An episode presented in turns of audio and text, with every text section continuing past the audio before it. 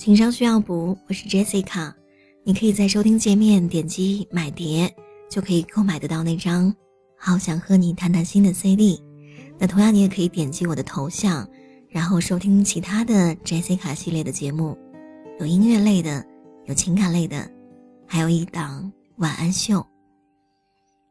哎，生活当中哈，我们经常会碰到这样的状况，就是别人会问你工资多少，这个话题其实挺伤人的。比如说，有人经常会说：“哎，他工资比你高，你不开心；你工资比他高，他不开心。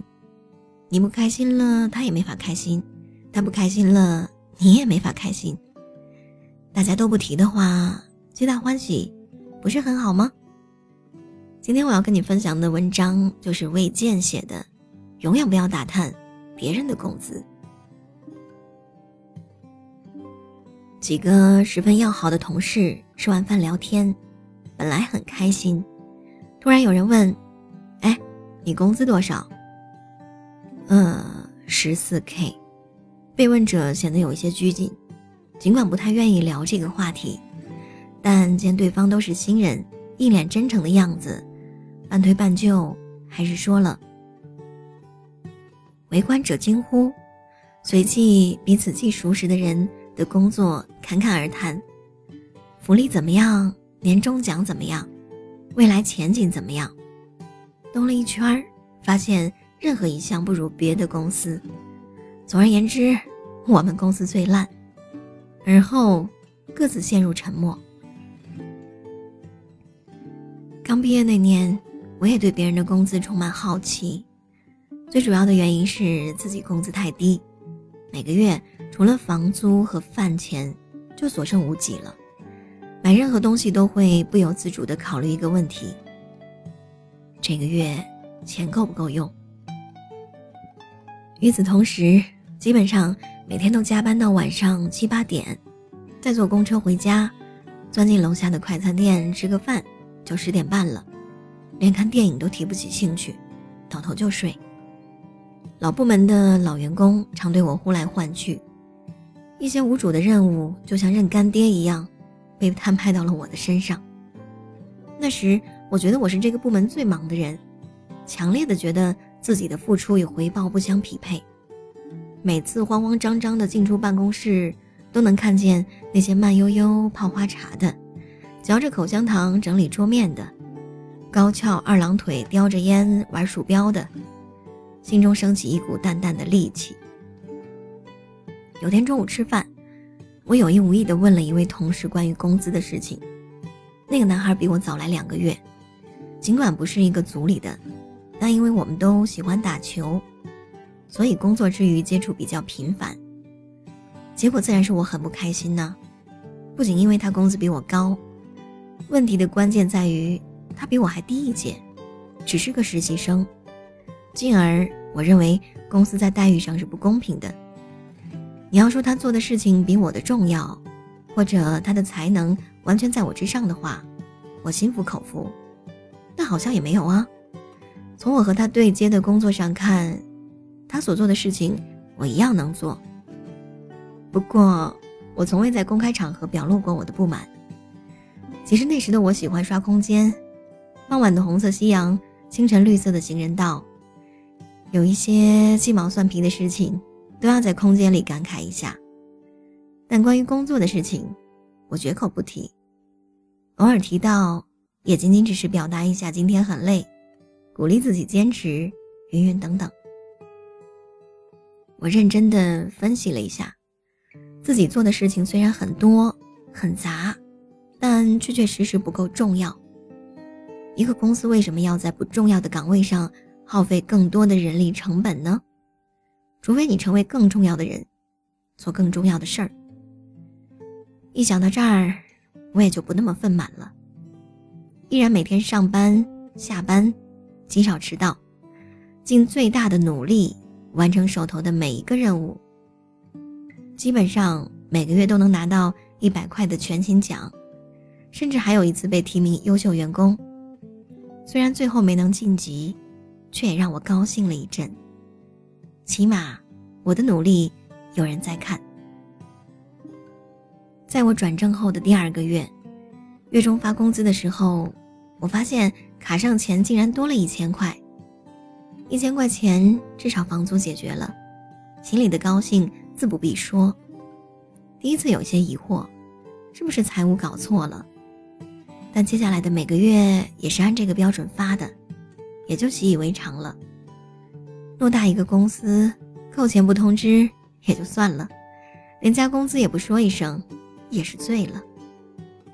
这就更加印证了我之前的想法是对的。要想拿更高的薪水。那就让自己成为更重要的人，去做更重要的事儿。但后来的经历并未如我所愿，因为在一个体系庞大的公司里，一旦你被固定在某一个岗位上，那么你所接触到的大多数事情都是跟岗位相关的，尤其是辅助性岗位，它或许不可或缺，却永远不可能占据主导。因而，在做更重要的事的路上。我受挫了。一年之后，我选择离开。当我立志成为一个更重要的人以后，我就不那么在意几百块的差距了。我知道自己还有很多需要去弥补的地方，而我的工作又恰好能够补足我的短板，而不至于让我过于窘迫。还有什么好抱怨的呢？关键是，我知道抱怨没有用啊，所以也就不做无用功了。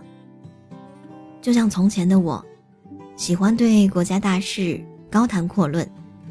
随着年龄的增长，我渐渐发现并接受普通民众的意见建议，形同空僻的事实，也就失去了品头论足的性质。这是一样的道理。因为你不重要，所以你说的话也不重要。再说一个例子。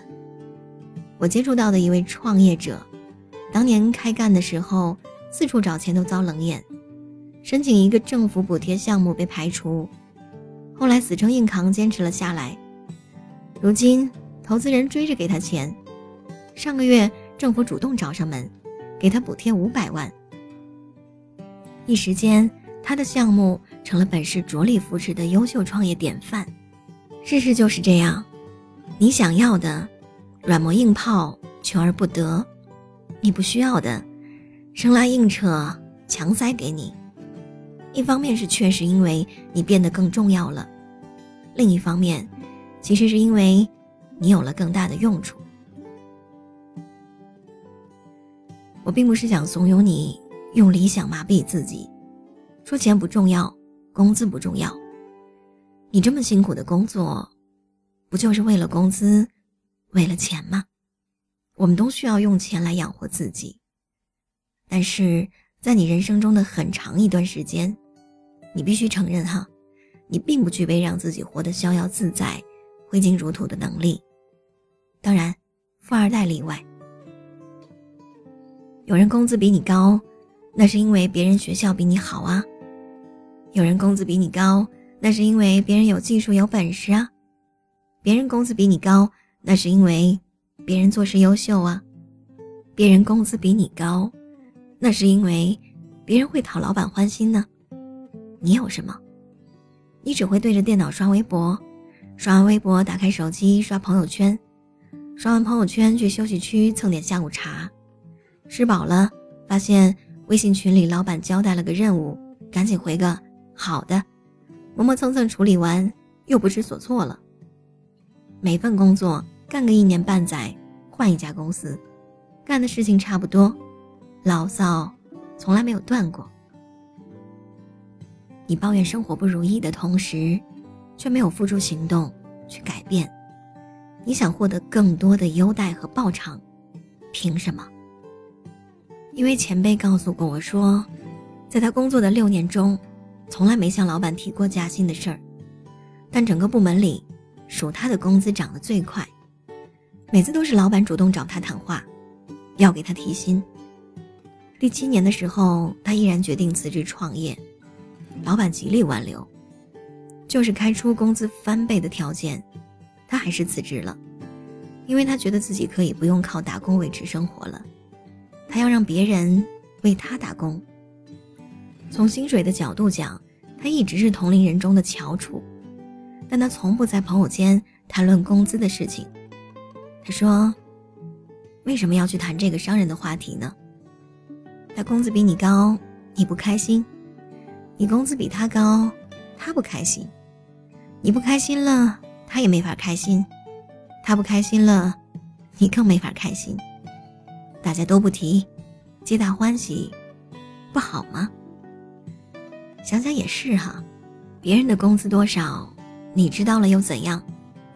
老板又不会根据别人的工资来确定你的工资，需要根据别人的情况来确定的是最低工资标准。毕竟，一个公司是根据岗位来定薪的。既然工资低，那就选一个薪水更高的岗位呗。如果不能有更好的岗位，那是不是应该让自己再深造一下？就是买本书先充充电也不错呀，相信到一定火候，你一定能够胜任薪水更丰厚的岗位。但在此之前，是不是要把手头的工作先做好呢？毕竟抱怨没有用，知道了别人的工资也没有用。